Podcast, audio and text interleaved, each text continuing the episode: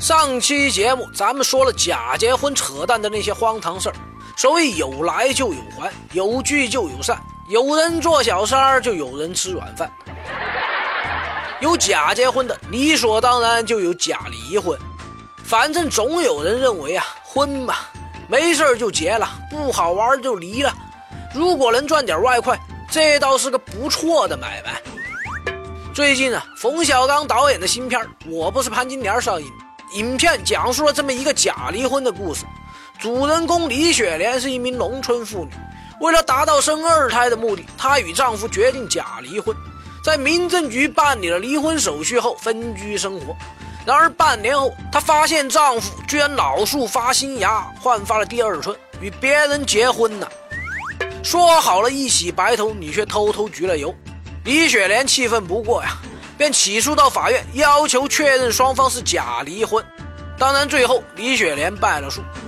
那么，其实师爷想说，上边的故事可不是电影里才独有的，现实生活中此类案例层出不穷啊。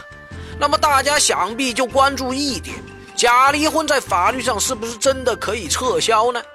那么，首先，其实假离婚和假结婚在目的性上是差不多的，都是为了钻法律空子。从而谋取某些利益，比如欠了债以离婚来躲债的，为了满足购房条件而办理离婚的，要拆迁的以离婚来增加户口的等等等等。在这些人眼中啊，离婚或许就是一道手续而已，达到目的了，破镜重圆就是了嘛。嘿嘿，但您真的以为啥都能重圆吗？所以就有小伙伴跑来问师爷：离婚真的能撤销吗？好同学。师爷严肃地告诉你，离婚是不能撤销的，因为法律上本来就不承认假离婚的说法。只要夫妻双方已经就子女抚养、财产、债务等问题达成了一致意见，自愿到婚姻登记机关办理了离婚手续，那就是各回各家、各找各妈了。咱们说的结婚，可能因为欠缺实质要件或受到欺诈胁迫而被撤销，因为它违背了当事人的真实意志。这涉及到当事人的婚姻自由权利，但对于为了达到某些目的而办理离婚手续后的所谓假离婚，法律上确实没有规定可以撤销的情况。那么师爷来跟大家分析一下：首先，男女双方达成离婚协议时，都知道彼此的意图，也应该明白这种行为可能产生的后果，因而谈不上欺诈。也就是说，您在签订离婚协议的时候就应该明白，只要离了婚，你们的夫妻关系就结束了，不再受到法律保护了。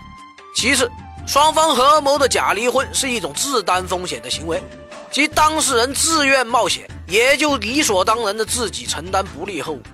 您上个厕所都有可能尿到手上，离婚这么大的事儿，你是明知山有虎，偏向虎山行，最后被老虎拖回洞中当了宵夜，冤吗？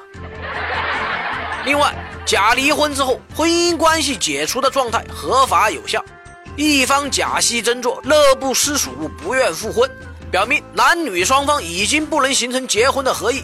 此时，如果法律允许撤销这个离婚，就违背了不想复婚的那方意愿，破坏了结婚必须是男女双方都自愿的前提，那么这就不符合婚姻自由的原则了。所以，咱们常说的婚姻自由包括两个方面。结婚自由，离婚也自由。你们前面离婚的时候享受到了自由的权利，那么后面复婚也应该是双方意愿一致，否则的话那就没什么否则了。最后，咱们来说说这所谓假离婚的风险问题。办了手续，离了婚，那就是一江春水向东去，从此各家是路人呐。你们离婚时约定的财产分割、债务债权划分、子女抚养权、老人赡养义务等等等等，从离婚的那一刻起，全部都坐实了。过两天您一觉睡醒了，想重新划分这些东西，或者想复婚的，那可就不见得是什么好买卖了。这个中道理嘛，自个儿掂量。所以金算盘、银算盘，最后算盘打空了，是啥都赔进去了。这些年，由于国家法制尚未健全，钻空子几乎成了某些人的一种本能行为。只要可以获得利益，什么都敢拿来当赌注。就像每次买房限购政策的出台，都会伴随着假离婚的风潮，这似乎已经成了大家见怪不怪的惯例。但如今许多地方政府已经开始对这种潜规则下手了。深圳就出台了当地购房的限购令，除了单身狗，离婚人士也纳入到限购范围。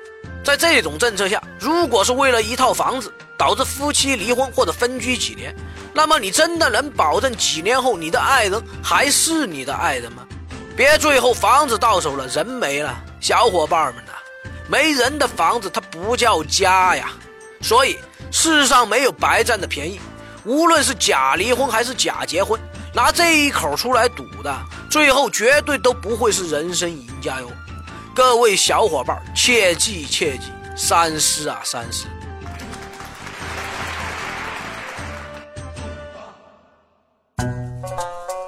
师爷来了，一个非严肃、非死板的形式给大家传递法律实用小技巧。